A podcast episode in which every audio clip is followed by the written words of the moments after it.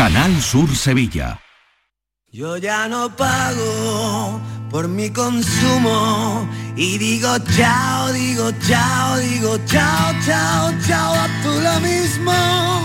Vente conmigo, nuestro petróleo es el sol. Dile chao. Bienvenido al autoconsumo. Dimarsa.es son buenos momentos, son risas, es gastronomía. Es un lugar donde disfrutar en pareja, en familia o con amigos. Es coctelería. Es obsesión por cuidar cada detalle.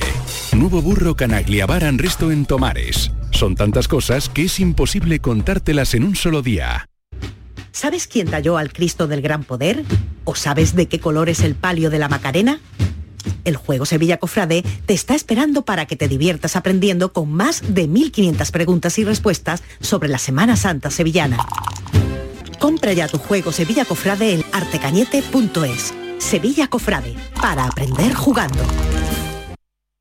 Estamos hartos de no celebrar la Navidad. Es que no vino nadie. Si no había ni regalos. Pero este año se va a acabar. Queremos volver a jugar. ¡Esos! Porque todos queremos volver a jugar. ¡Vuelve la Navidad! ¡Vuelve a tiendas MGI! Hay un sentido con el que no nacemos. Vive en el alma de la gente. Tiene más fuerza que el mar, más que las corrientes. Sentir que puedes cuando otros dudan de que puedas. Dejar de oír las dudas que hay ahí fuera y así escuchar lo que susurra tu alma. Y en la oscuridad, ver solo luz. Ver solo calma. Es la actitud la que nos hace capaces. Grupo Social 11. Feliz Navidad. La vida es como un libro y cada capítulo es una nueva oportunidad de empezar de cero y vivir algo que nunca hubieras imaginado. Sea cual sea tu próximo capítulo, lo importante es que lo hagas realidad. Porque dentro de una vida y muchas vidas, ahora en Cofidis te ofrecemos un nuevo préstamo personal de hasta 60.000 euros. Entra en cofidis.es y cuenta con nosotros. En la Universidad Internacional de Andalucía estamos especializados en posgrado y formación permanente desde hace más de 25 años. Estamos especializados en hacer que nuestro alumnado crezca profesionalmente, en formarle a la medida de sus necesidades. Estamos especializados en especializarte. Descubre más en unia.es. En cofidis.es puedes solicitar cómodamente hasta 60.000 euros, 100% online y sin cambiar de banco. Cofidis, cuenta con nosotros.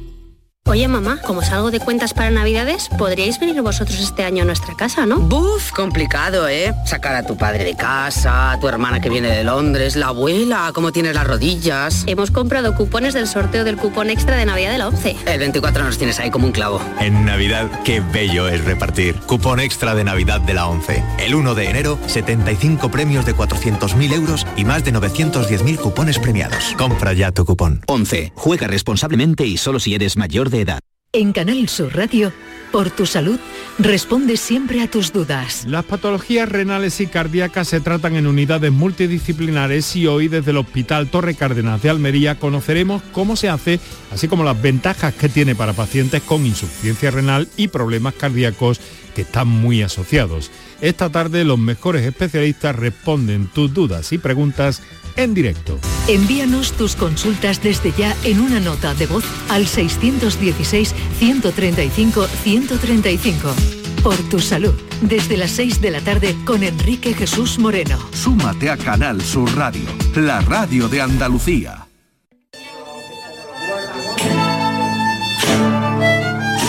La tarde de Canal Sur Radio con Mariló Maldonado.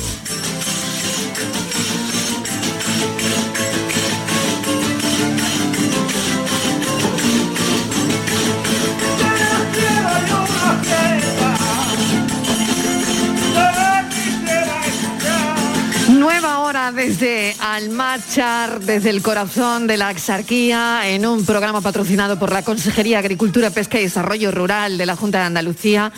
Estamos en el centro de mayores, dentro del Centro de Arte y Desarrollo, en esta tierra donde se cría la uva moscatel de Alejandría, cuyo nombre denota su origen y antigüedad. Y decíamos al principio que alrededor, alrededor de esta cultura milenaria, pues también florece una cultura, ¿no? Este cultivo aporta mucho a la zona, amén de embellecer el paisaje, eh, la complicidad ¿no? del hombre con la tierra, de esta tierra además difícil, ¿no? Difícil de donde tiene que, que eso, ¿no? Porque que el cultivo tiene que echar raíces, ¿no? Bueno, pues esta uva que se extiende en los paseros hasta que se seca, hay que cogerla, hay que recogerla con esmero, con sumo cuidado. Y quedan pocos sitios como este. Para exportar la pasa eran necesarias otras empresas, ¿no? El toldo, en el toldo están los más jóvenes, los mayores están picando pasas. Málaga era el primer exportador de vino del mundo, ¿no? Y, y se sigue trabajando como se hacía hace siglos, no todo manual, y no hay suelo más ecológico que este que estamos hoy pisando. La verdad es que es un cultivo milenario que desde hace siglos se cultiva de la misma manera y no solo es un medio de vida, es cultura, es tradición. Así que tenemos con nosotros a Pepa Gámez, Pepa, bienvenida. Hola, buenas tardes. Pepa es una mujer que conoce muy bien los aspectos sociales, culturales, tradicionales eh, de todo lo que estamos hablando, el baile de la rueda, las pandas de berriales que estamos escuchando, el ajo blanco. Al final todo es el sistema productivo de, la uva pasa moscatel, ¿no? Claro, Pertenece usted, Pepa, a la Asociación Moscatel también, ¿no? También, también. Tanto ha hecho por esta denominación, ¿no? Sí, la Asociación Moscatel ha trabajado mucho por esta denominación de la FAO. Y bueno, lo que estabas hablando antes, que alrededor del viñedo, alrededor del trabajo, pues hay toda una cultura, que es lo que ha premiado la FAO, no solamente el cultivo en sí, sino la forma de vida, todo lo que hay alrededor del cultivo. Y alrededor de este cultivo había una manera de vivir, de divertirse, de, de echar el rato lo más agradable posible. Bueno, de fondo sonaron los verdiales. Sí, sí, están sonando, están, sonando, van a sonar. Ahí suenan. ¿Se le mueve a usted la pierna? se le mueve sola, sola, sola. Se le mueve sola. Con los verdiales se mueve un entero solo. bueno, voy a presentar también, si me permite, a Juan Gámez. Juan, bienvenido. Gracias, gracias por acompañarnos. ¿Usted también pertenece a la asociación? Sí, somos, somos Pepa y yo pertenecemos a la asociación desde el primer momento. Sí. Además era una preocupación que teníamos nosotros porque existiera algún tipo de organismo que tirara un poco del carro de, este, de este tema, como es el de las pasas, que estaba pasando por unos momentos pues críticos de posible abandono y entonces pensábamos que teníamos que, hacer algo por, cambiar esa situación. Y lo que hicimos fue eh, reunir a, nuestros paisanos y proponerle crear esta asociación. Bueno, qué bien. Cuéntenos, eh, Pepa, eh, estaba hablándonos de los verdiales, del baile de la rueda, la, la, cultura en torno a la pasa, ¿no? Claro, claro, alrededor de la faena, pues en principio también se presta a cantar romances y a estar eh, entretenidos mientras hacía la faena. Y en los ratos de asueto, pues se jugaba la rueda.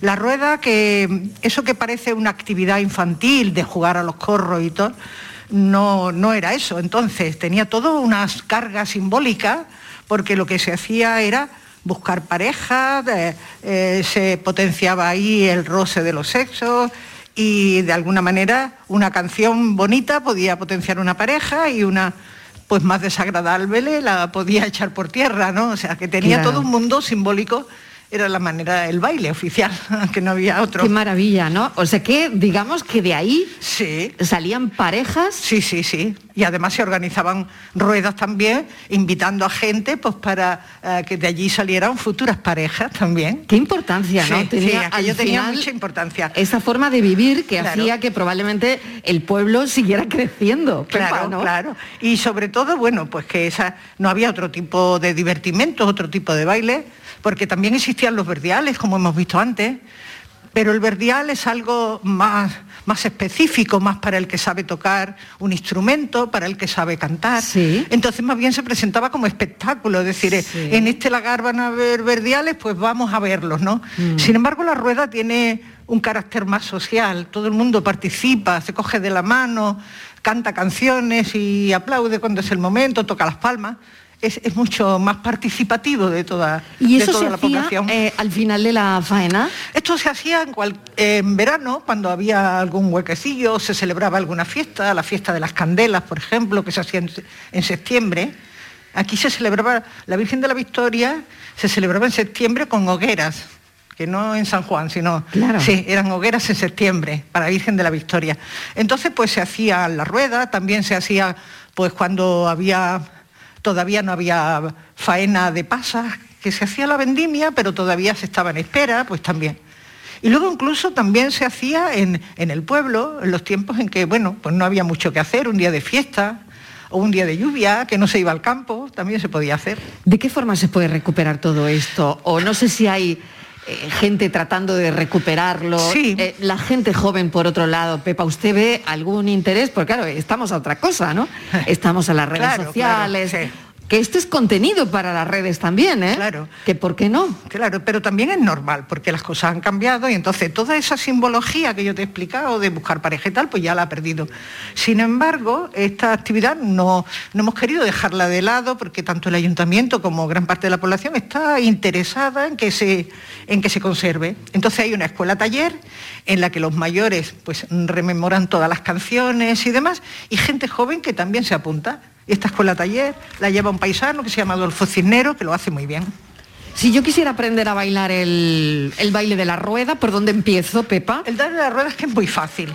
El baile de la rueda más que meterte en la rueda. El que se mete en la rueda es porque Pero quiere habrá, bailar. habrá que meterse con gracia, ¿no? Claro, no. Y Primero- claro, y el que se no, mete en la rueda, ver, primero te el que se mete en la rueda, ¿qué busca? Ah, Pues ahora, ahora a echar un rato de divertimento seguramente. Antes pues había muchos más intereses en esto.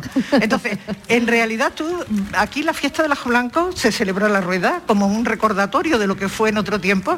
Sí. Y entonces hay mucha gente de Málaga y de otros pueblos que se meten en la rueda a bailar. Entonces lo que hay que hacer es mantener más o menos el ritmo de los demás, que es ponerte en círculo, Sí. se queda una pareja en el centro, Uy, y esa pareja que se queda en el centro.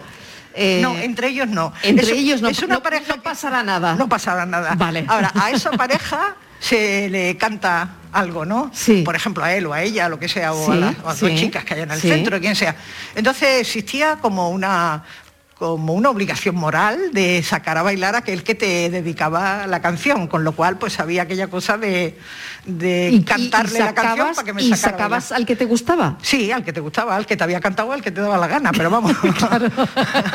Sacabas a bailar. y Eso está muy bien. eh. Era Claro. el Tinder, el Tinder de la época. Claro. Eh, Ahora, también es verdad que, que se sacaba siempre por intereses, ¿no? Claro. Ahora cuando se juega, pues esos intereses ya no existen.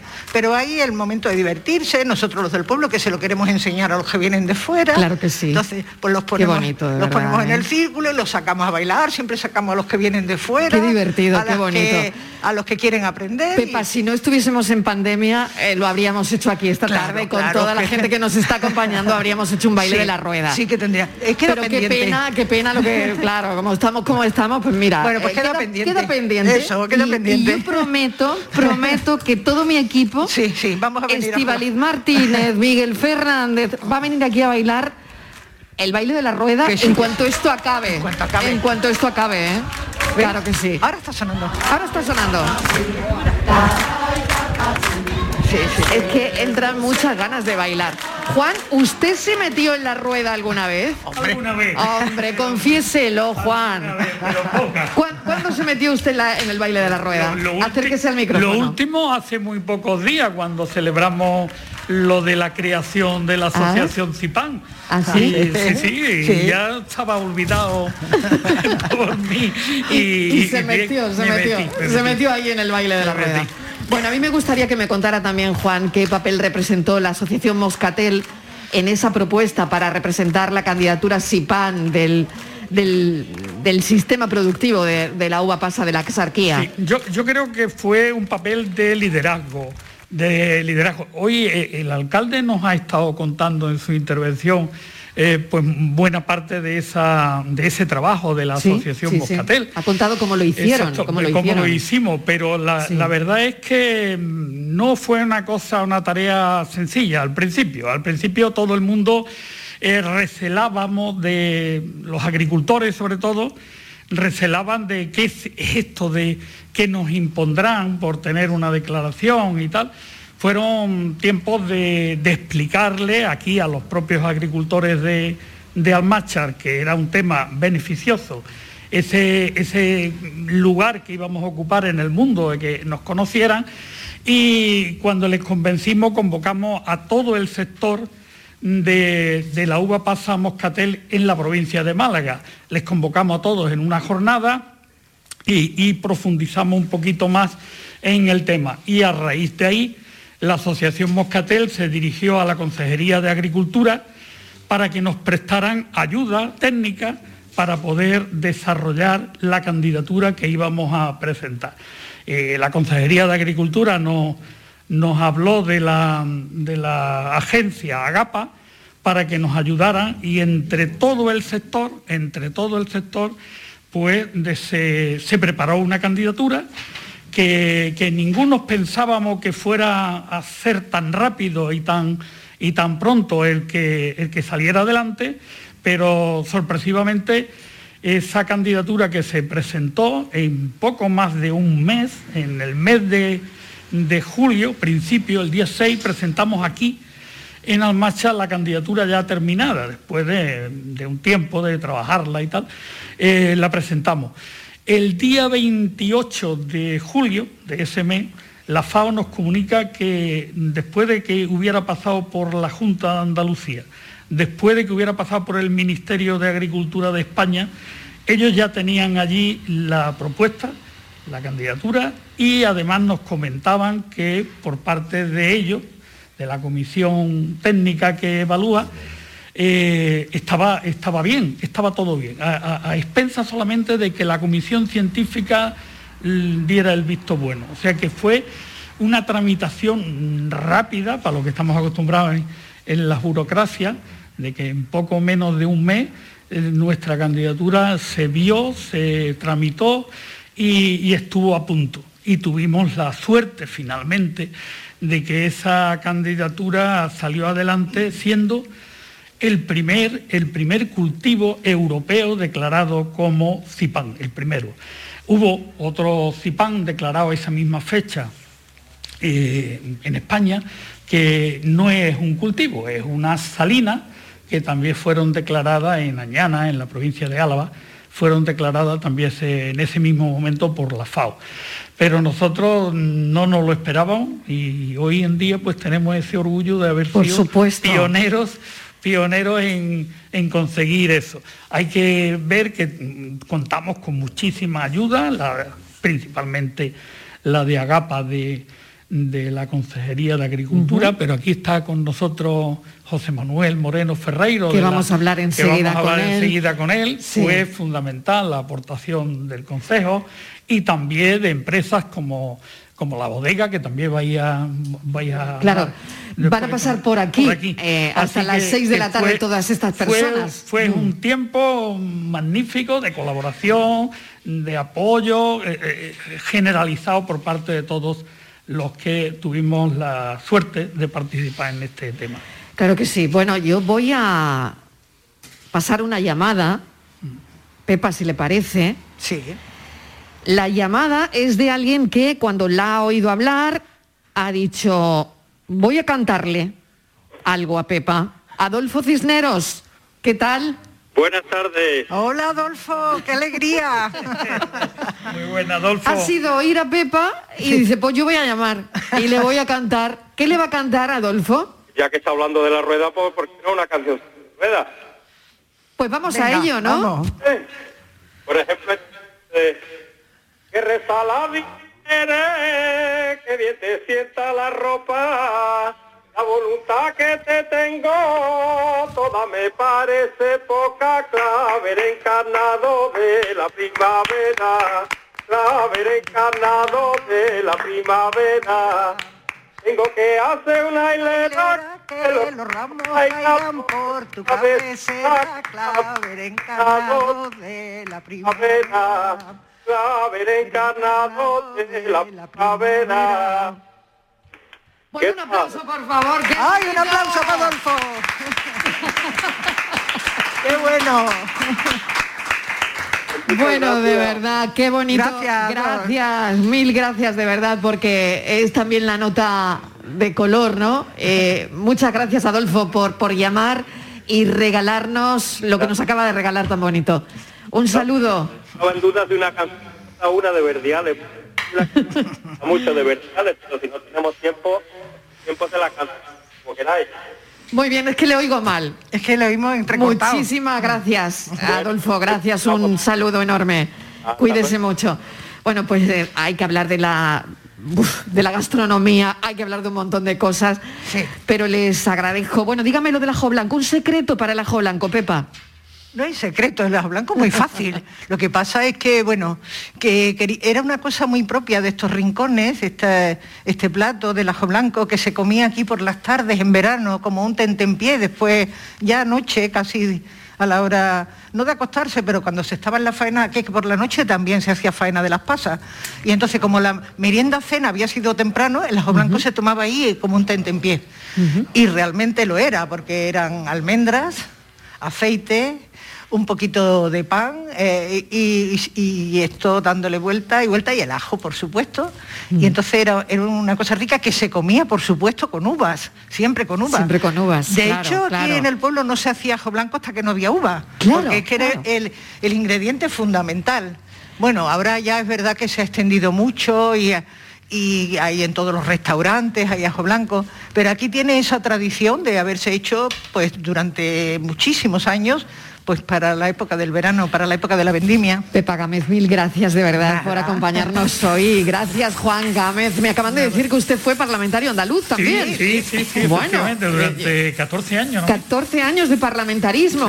bueno, vendré otra vez y hablaremos también de, todo eso. Gracias Juan Gámez. gracias. Hasta luego.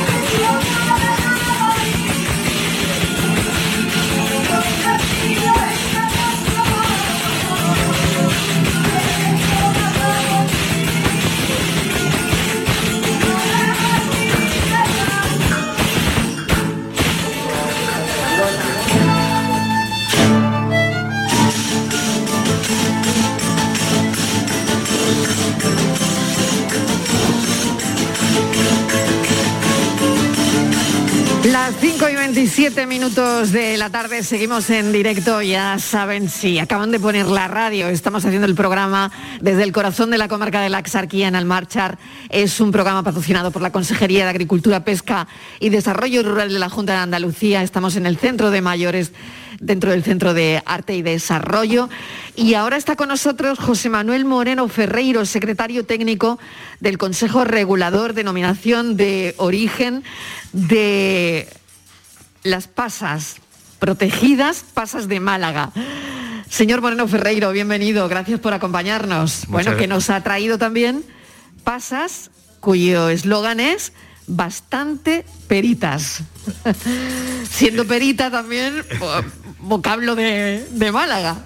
vocablo a poder incorporarse dentro de, del diccionario de la Real Academia. Claro que sí, bienvenido. ¿Cómo, ¿Cómo es el cultivo de la uva moscatel? Bueno, es muy complicado en la zona en la que estamos. La moscatel es una variedad mm, universal en la que hay muchos eh, territorios donde se cultiva, pero la singularidad de este territorio eh, está sujeta a su propia naturaleza, a su orografía, al clima que tiene, a esas pendientes tan extraordinarias, a ese suelo mm. Mm, en pizarra, y esto le aporta una naturaleza especial que las hace singulares, diferentes y una de las mejores del mundo, sin lugar a duda, ¿no? Para pasas, desde luego. ¿Por qué la viticultura en la sarquía es heroica, aunque cuando una lleva aquí un rato se da cuenta de por qué? Bueno, pues eh, precisamente es por la naturaleza del territorio, ¿no? Es heroica porque tenemos pendientes eh, de más del 30% en la mayoría del territorio. Mm, es heroica porque la comunicación no es fácil. Eh, es heroica porque el cultivo ha de hacerse a mano y en muchas ocasiones, en pocas ocasiones, acompañados de algún animal que pueda hacer la vendimia acompañando al, agricultor, eh, por muchas razones. Es heroica además porque cuando alguien está trabajando de una manera eh, contundente, mm, creyendo lo que está haciendo, como los agricultores de aquí, con el alma que tienen los agricultores de aquí, un alma pasera, eh, mm, creando un producto que sabe que va a ser único en el mundo, por eso es heroico, por eso, porque se entregan, porque la gente de aquí se entrega a la elaboración de este producto. Y además en unas condiciones muy difíciles, unas condiciones de, mm, en las que muchas veces, pues eh, ya digo, es imposible acceder por, parte, por supuesto, elementos mecánicos ninguno, pero ni siquiera animales. ¿no?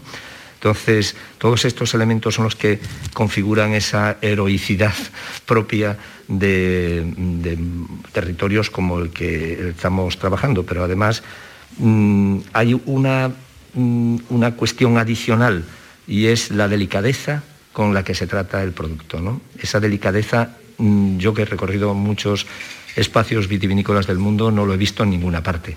Y eso significa que el agricultor, el viñero, como decimos aquí, eh, mm, trata con un mimo unas personas que tienen unas manos de trabajar con los azadones, ¿no?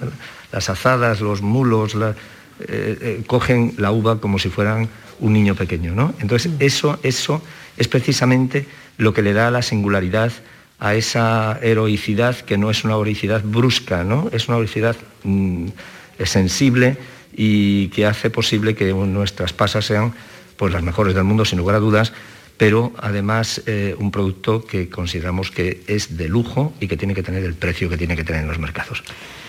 Claro, porque esa es otra, ¿no? Eh, el precio, de, alguna manera, ¿no? E, esto al final es lo que dice, ¿no? Es, es un producto absolutamente artesanal y eso hay que pagarlo, ¿no? Sin lugar a dudas, la, eh, Consejería de Agricultura y todo el, colectivo eh, vinculado a la producción pasera eh, em, estamos trabajando en la determinación de los costes que, tienen, que tiene este, la producción de uva en este territorio y, desde luego este, hablamos de cifras bastante importantes, ¿no? lo cual nos hace ver que es necesario que el producto, el coste del producto, eh, sea transmitido al valor del producto. Y eso requiere, sin lugar a dudas, de una promoción, de una, mm, de una percepción del consumidor de que es un producto singular, único, y que lo que se está tomando es como si se que está tomando un caviar, ¿no? Está sabiendo que es una cosa especial. Pues así es donde nosotros, así es como nosotros tenemos que comunicar este producto de una manera eh, mm, haciendo ver no solamente las sensaciones gustativas del producto, que son esenciales, por supuesto, y diferenciadas con respecto a otros, por supuesto, pero hacerlo ver a través de un envasado adecuado y también de una comunicación adecuada de qué es, de cómo se produce ese producto, porque las pasas no solamente se producen al sol, como aquí, sino que en otros sitios se producen también con... De otra manera, claro, de otra ¿eh? manera. Y entonces esa es la gran diferencia. No sé si en California puede ser, creo que en, California también se hacen, pero no tienen nada que ver, ¿no? Pues se hacen nada con que hornos, ver, en otro clima, se hacen con hornos. Se hacen con hornos, claro. aquí no, aquí se hace todo eh, al sol, lo cual es de un valor extraordinario, ¿no? Claro, porque tienes que tener esas constantes además, ¿no? Tienes que tener esta tierra, tienes que tener este sitio y tienes que tener este clima, ¿no? Y esta sensibilidad para hacer la, sin duda, las uvas pasas. Sin duda. Bueno, por eso eh, se le distinguió con el SIPAN, ¿no? Sistema Importante de Patrimonio Agrícola Mundial, que son pocos, no nos cansamos de decirlo, los lugares agrícolas en todo el mundo que tienen esta distinción. Por lo tanto, esto ya sería una manera de venderlo al mundo, que tenemos una cosa que, es especial, ¿no? que tenemos una cosa única. Por supuesto, ¿qué hacemos con un patrimonio? Si uno tiene, si tiene una casa, ¿qué hace con el patrimonio? Cuidarla. eh, mm, imponer dinero para que no se degrade el espacio. Eh, trabajarla y comunicar que efectivamente Trabajar tenemos la reputación que se dice ahora, ¿no? Ahora hablamos mucho de reputación, de reputación en redes. Claro, hay que trabajar la reputación de la uva pasa, ¿no? Al final. Nos han dicho que tenemos un patrimonio. Claro. Luego ahora tenemos que cuidar ese patrimonio, no solo nosotros, porque no es un patrimonio solo de la exarquía es un patrimonio universal. De toda Andalucía, además. Por lo tanto, de Andalucía también. Por supuesto. ¿Eh? Y entonces ahí es donde tenemos que hacer los esfuerzos colectivos para transmitir los valores del territorio, los valores del producto y hacer posible que las gentes que viven aquí, en este territorio, tengan unas rentas suficientes como para poder mantener la producción puedan vivir de y puedan vivir de ella y de todas sus circunstancias. Claro que sí. Permítame que salude también a Ignacio Garijo, director comercial de Bodegas Dimove. ¿Qué tal? Bienvenido. Muy buenas tardes, muchas gracias. Gracias por acompañarnos. ¿Cómo se elaboran los vinos pacificados? Bueno, pues en nuestro caso, eh, algunos de los vinos más eh, peculiares y más particulares de Málaga, eh, dentro de la denominación de origen Málaga, están elaborados con uvas asoleadas. Eh, no llegan a pacificar del todo, porque no pierden todo lo que es el mosto que, trae la uva, pero sí al asolear eh, se deshidratan y pierden gran parte de, ese mosto.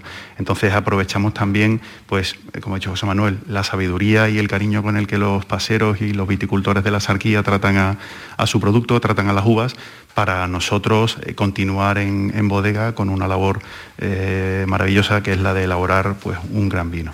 Hay un montón de palabras que estamos conociendo esta tarde, a mí me encanta porque, bueno, paseros, pacificar, eh, y la palabra que acaba de utilizar también, eh, asoleo. El asoleo. El asoleo.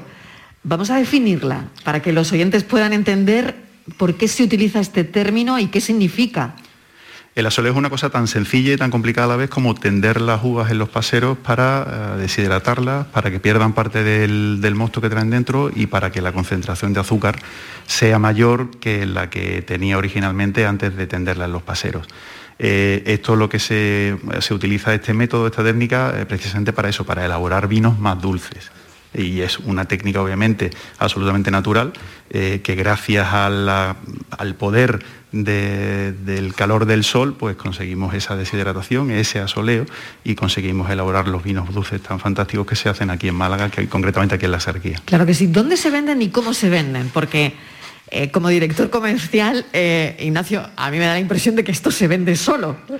Mm, bueno, ojalá, ojalá, hay que darle, hay, que darle un, pequeño empujón. Hay que darle un pequeño empujón. Sí, eh, de todas maneras, nosotros tenemos la, grandísima suerte de que siendo vinos también históricamente muy reconocidos y, siendo los vinos Málaga también, pues grandes embajadores de, de nuestra ciudad, decían que Málaga es la ciudad que tiene nombre de vino. Pues la verdad es que muchas veces eso sí nos ayuda a llevar el, vino de Málaga a, a, sitios muy, muy, muy diversos y a sitios muy lejanos.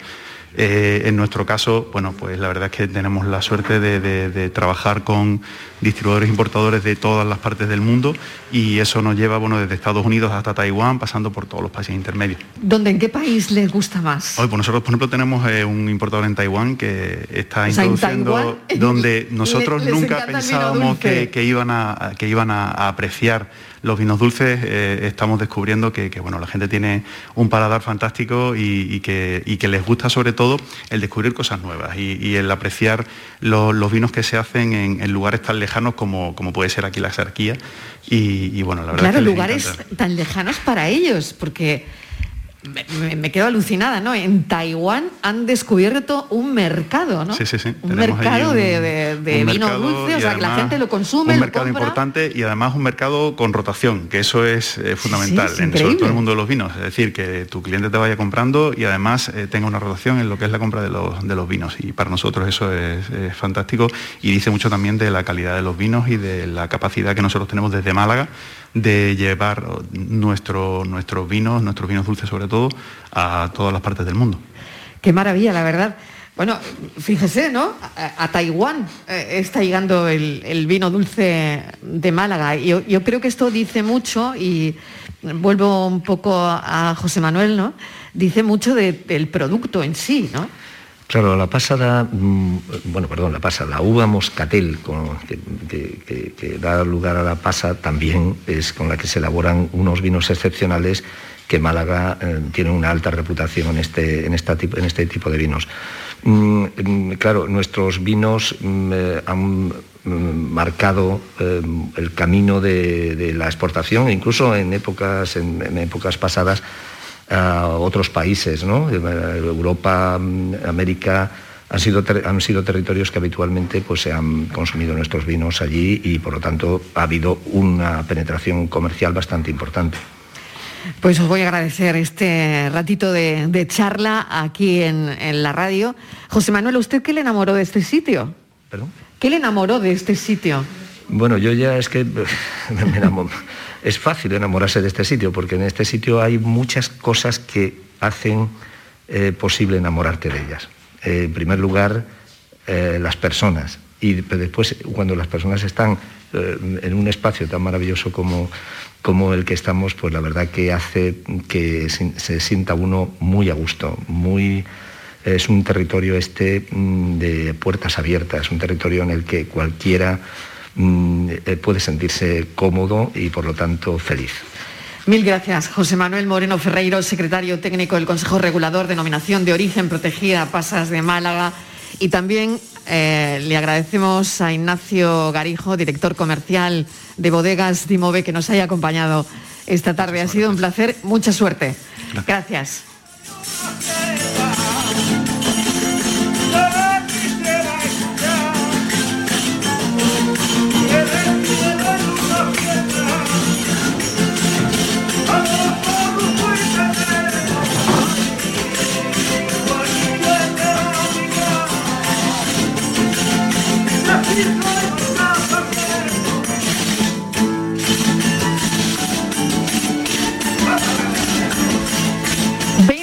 Minutos y llegamos a las 6 en punto de la tarde. Se sienta con nosotros ahora Ingrid Mateo Manrique, es investigadora.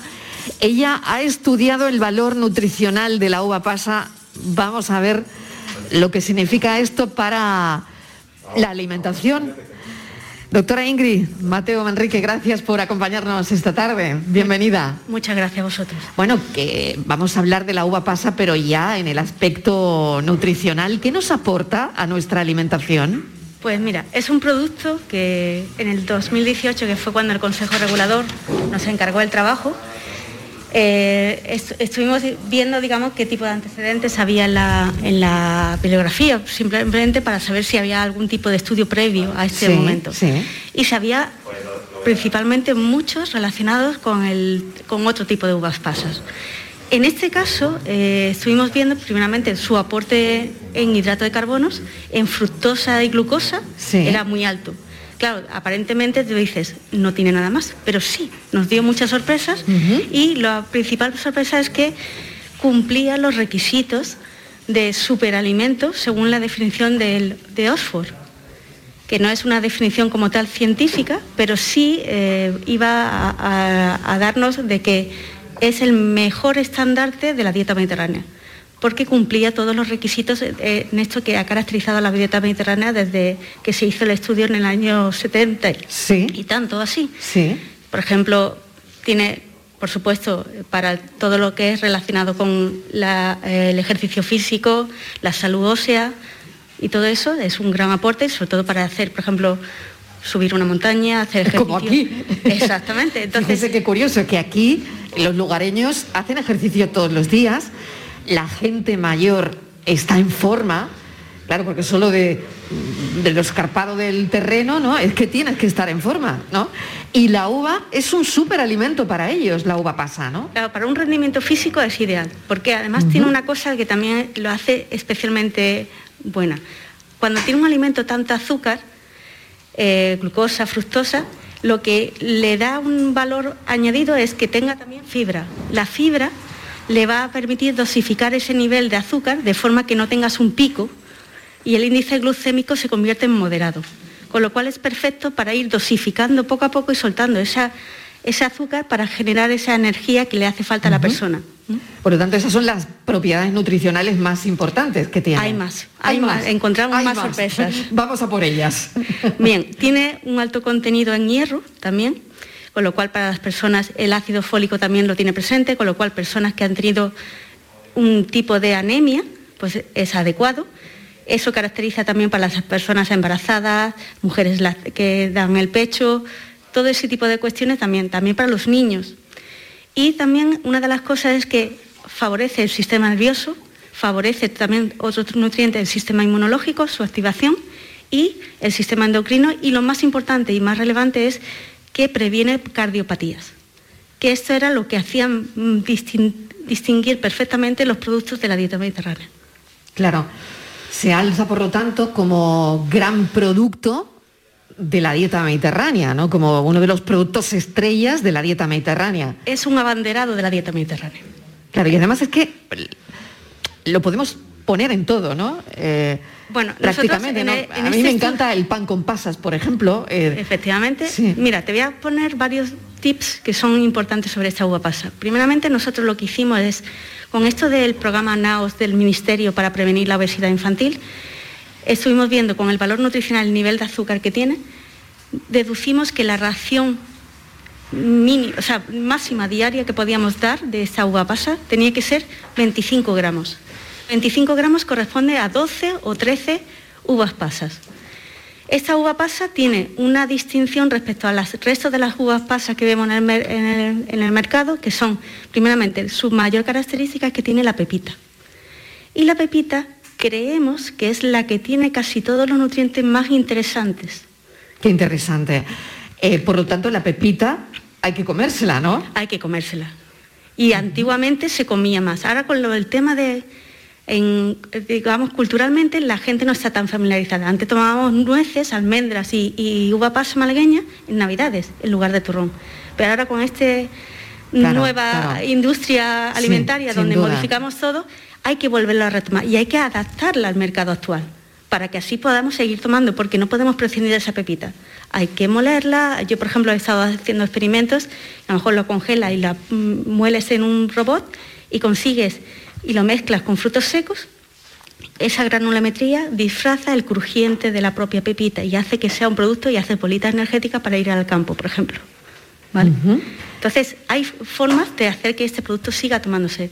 En las familias debe haber uva pasa malagueña. En esas fiestas debe de haber uva pasa malagueña. Porque le estamos dando un nutriente de gran valor a nuestra familia.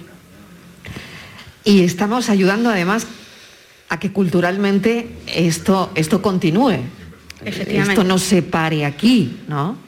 Efectivamente. Tenemos que buscar que haya un relevo generacional porque es lo que va a garantizar que si sigue, habiendo el consumo, va a seguir habiendo las mil familias que dependen de esto. Y esta tradición también que se conserve, porque tenemos que, esa protección está también en ese saber dar el relevo a toda nuestra cultura, es nuestra cultura, hay que protegerla. Claro, me vais a dar un par de minutos para que vaya a la publicidad. He vuelto a sentar al alcalde porque quiero además hablar de determinadas palabras muy interesantes de este pueblo. Eh, no os vayáis porque seguimos hablando de, de nutrición, seguimos hablando también de algunas palabras que queremos que escuchéis. Y nada, son dos minutos y seguimos. La tarde de Canal Sur Radio con Mariló Maldonado. También en nuestra app y en canalsur.es. Hay un lugar donde los sentidos se despiertan. Donde todo es como antes donde las horas pasan sin darnos cuenta. Brindemos por lo nuestro. Porque hay que perderse para encontrarse. Si podemos desearlo, podemos vivirlo. ¿Y si nos regalamos Úbeda y Baeza? Dos ciudades, un destino. Disfruta de Andalucía y de la radio hasta enamorarte. Escucha, siente y déjate seducir por una tierra repleta de tradiciones, de una gastronomía de bandera, de patrimonio cultural fascinante y una gente única. En Gente de Andalucía, los sábados y domingos desde las 11 de la mañana con Pepe da Rosa. Quédate en Canal Sur Radio, la radio de Andalucía. La tarde de Canal Sur Radio con Mariló Maldonado.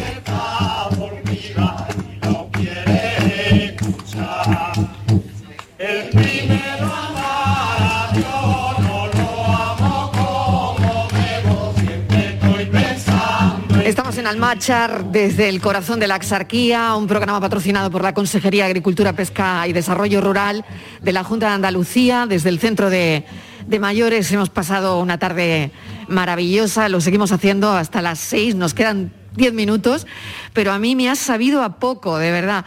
Estábamos hablando con la nutricionista sobre eh, la importancia de, de comer pasas, sobre el valor nutricional que tiene.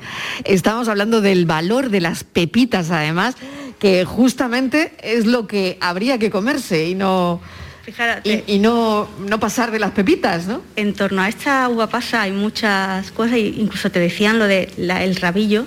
El rabillo que yo he preguntado antes si se come. Exacto, se puede comer y de hecho tiene parte de, de este tipo de nutrientes. Nos falta, parte de esta investigación que se ha iniciado, nos falta ver por separado la pepita y también estos rabillos de pasa para entender exactamente todos esos beneficios. Porque estoy segura de que la uva pasa puede dar más de sí. Porque es un alimento además que, eh, como te he dicho, tenía muchos antioxidantes, tenía muchos eh, micronutrientes que son lo que le da esa característica. Los, el resto de las uvas pasas normalmente suelen ser sin pepita y le echan para que tenga buena apariencia grasa, grasa de cerdo o aceite del que sea. Esta no necesita el aceite, tiene un 25% de humedad. y eso hace claro, que tenga activas los micronutrientes interesantes. Y a pesar, es que a mí me llama mucho la atención, ¿no? De la pasa que a pesar de estar seca, está jugosa. Porque las otras, sin embargo, están más secas y, la- y la, la disfrazan con el aceite. En esta no le hace falta. No es- necesita, claro. Y eso hace que tenga activos micronutrientes que están disueltos en el agua del- de esa uva, pasa, y micronutrientes que no necesitan el agua para estar activos. Con lo cual reúnen unas características que al final tenemos micronutrientes muy interesantes en una uva pasa que aparentemente tiene un aspecto mate, pero tiene más humedad que las otras. Qué bueno. Pues mil gracias de verdad, Ingrid, Mateo, Manrique, doctora, gracias, investigadora. Además, necesitamos investigadores que vengan a hablar de las bondades de nuestros productos y la verdad es que todo esto es muy interesante porque saber que lo que tenemos aquí al lado tiene un valor nutricional poderosísimo e importantísimo dentro de la dieta mediterránea. Dieta mediterránea que no siempre hacemos como deberíamos, a pesar de jactarnos de que la tenemos, ¿no? Menos hamburguesas y más dieta mediterránea, ¿no? Eso tenemos que proteger nuestro legado, nuestro patrimonio, porque en esto hay gente que envidia donde vivimos y pagaría una pasta por vivir donde vivimos. Desde luego, desde luego. Es un lujo, un auténtico lujo tener esta mesa y tener este sitio y este lugar. Gracias, doctora. Un saludo. Muchas gracias, a vosotros. Bueno, tengo aquí al alcalde conmigo. Alcalde, estamos llegando al final. Qué bien me lo he pasado en su pueblo, ¿eh? Pues la verdad es que me alegro, me alegro de Bueno, ha estado usted aquí todo el programa. eh, le agradezco que nos haya atendido como lo ha hecho. Y tenemos un libro, además un libro de, de Pepa, que se va a sentar en- enseguida también con nosotros. Y, y hay unas, unas palabras muy interesantes. Hoy que además estamos hablando de otras palabras que va a incluir la RAE y que, y que aquí tenemos algunas maravillosas. A ver, cu- cuéntenos algunas palabras que le guste a usted, alcalde, a ver. Bueno, pues seguir hablando de, de la pasa, por ejemplo, pues formalete, que, creo que no será una- algo que conozca todo el mundo. Ya Sí. te, te oí antes decir que habías aprendido muchas palabras esta tarde Sí, sí. y me acordé Claro, rápidamente de este del, magnífico libro de Pepa, donde todo lo que esta tarde se ha hablado aquí está reflejado en este libro, prácticamente el 100% de las cosas que hemos hablado. Pues formalete es una caja de madera que normalmente se ponen en las piernas de las personas para picar las pasas de una en una, como, como un Por ejemplo. ejemplo, ¿no? Hay otra palabra, Pepa, que se vuelve a sentar con nosotros con este diccionario popular que a mí me ha encantado. ¿Usted me ve, me ve a mi jaquetona? ¿Jaquetona? No, no, no, ¿verdad? Precisamente no. Pero jaquetona sí, de aquí. Jaquetona es que tenga, sea guapa, pero que además tenga buen buen cuerpo, buen- parecida a la jaca. O sea, que, la, que la comparación sea un Que poco sea burda. grande, ¿no? Un poco burda. Que sea grande, que sea grande. es Otra una de las ser- palabras que ha recogido. Ha recogido usted esa palabra, Pepa, también, ¿no? Sí, sí, claro, porque se emplea. Bueno, permítame que salude a José Damián Ruiz. Sinoga, catedrático de Geografía Física de la Universidad de Málaga, experto en sistemas, territorios y paisajes agrarios resilientes al, cambio climático. Profesor, bienvenido. Hola, muchas gracias.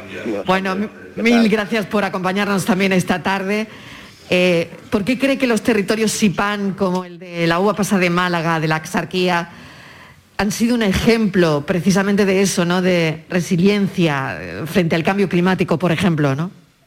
Bueno, eso lo pueden decir los mismos habitantes que están allí y, sus antecesores, ¿no? Básicamente porque estamos hablando de un sistema que tiene al menos cinco siglos. ¿eh? Es muy importante cuando en Almacha, en Borges, en Macharavilla, Moclinejo, Arena, en fin, el, todos los, 22 pueblos del Sipan se asoman a, la ventana, lo que están viendo es un paisaje que tiene más de cinco siglos de antigüedad y por mm. tanto en siglos, esos cinco siglos han pasado con distintas vicisitudes también climáticas, también climáticas, es decir, olas de calor, olas de frío, sequías continuadas, y, la viña ha aguantado solamente, tuvo una crisis enorme, porque una pandemia que le afectó, ahora que estamos hablando de pandemia, de estos tiempos de pandemia, que le afectó mm. directamente a ella, que le afectó directamente a la raíz, Totalmente. que es la Solamente sí, señor. Lo, demás lo aguantó todo. Lo aguantó casi todo. Acaba, profesor, que casi acaba con todo esto, ¿eh? Efectivamente, efectivamente. De hecho, la superficie prestinocérica pues llegó a ser de cerca de 120.000 hectáreas y ahora, bueno, pues bastante menor, pero de ahí la importancia de conservar ese modo de vida, ese patrimonio eh, agrícola que, afortunadamente tiene la vitola de FAO detrás, ¿no? Yo creo que es muy importante y de ahí que estén todas las, la, digamos, las instituciones detrás, ¿no? Como no puede ser de otra manera, de apoyar al 100% la conservación y la pervivencia de dicho modo de vida y de dicho sistema importante de patrimonio. ¿no? Claro, ¿qué estudios eh, tiene la Universidad de Málaga para avalar eh, la sostenibilidad del cultivo de la uva moscatel de la Axarquía? Y sabemos además que usted es un estudioso de este asunto, ¿no, profesor? Bueno, yo he tenido la suerte de que hice mi, de mi primer libro, mi primera investigación allá por 1982 fue precisamente de, de, una zona de la Sarquía, que es completa, que forma parte de Simán, y estuve analizando precisamente el modo de vida tradicional, esto porque me llamó la atención el paisaje de allí, ¿no?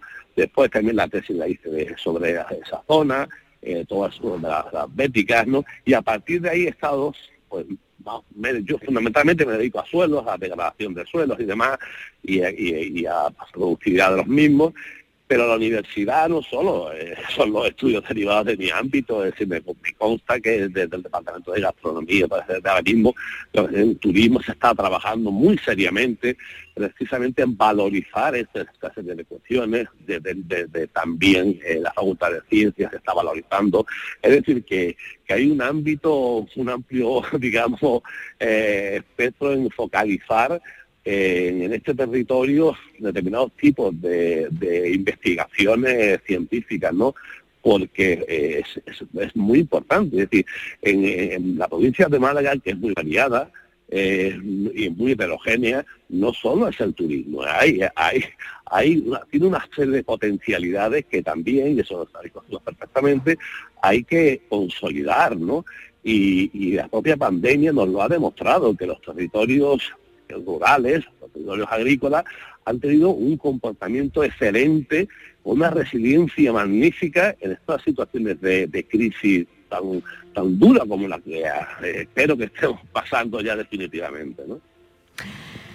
José Damián, mil gracias de verdad por habernos acompañado esta tarde también. Mm, sabemos que, pues que bueno, ¿no? que desde ese primer estudio ¿no? a todo lo que nos queda por contar de lo que salga de aquí, ¿no? Y, la importancia también ¿no? que, ha tenido pues, la concesión del SIPAN, ¿no? del Sistema Importante del Patrimonio Agrícola Mundial, eh, que son pocos los sitios que, lo tienen en el mundo, ¿no?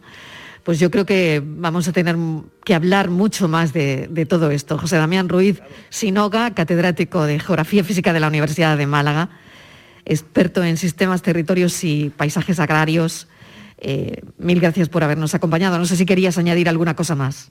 Sí, bueno, gracias. Sí, quería añadir que precisamente es tan importante y, la FAO ha focalizado tanto en este tema que va a iniciar un estudio precisamente, eh, uno de los pocos, la sarquía, para recuperar toda esta serie de ese argot, es decir, de estas soluciones basadas en la naturaleza, que precisamente esta es una de las áreas en donde se lleva a cabo con absoluto éxito. me imagino que a lo largo de todo el programa, que desafortunadamente no he podido escuchar, pero he escuchado al final y, el, este diccionario me he quedado con que seguro que lo habéis visto. Pues lo dejo aquí porque me quedan 10 segundos. Gracias, un abrazo. Y Francis, rápidamente, ¿cuál era la resolución? Venga. Pues la resolución, las uvas. Las uvas, claro que sí. Bueno, adiós, gracias a todos.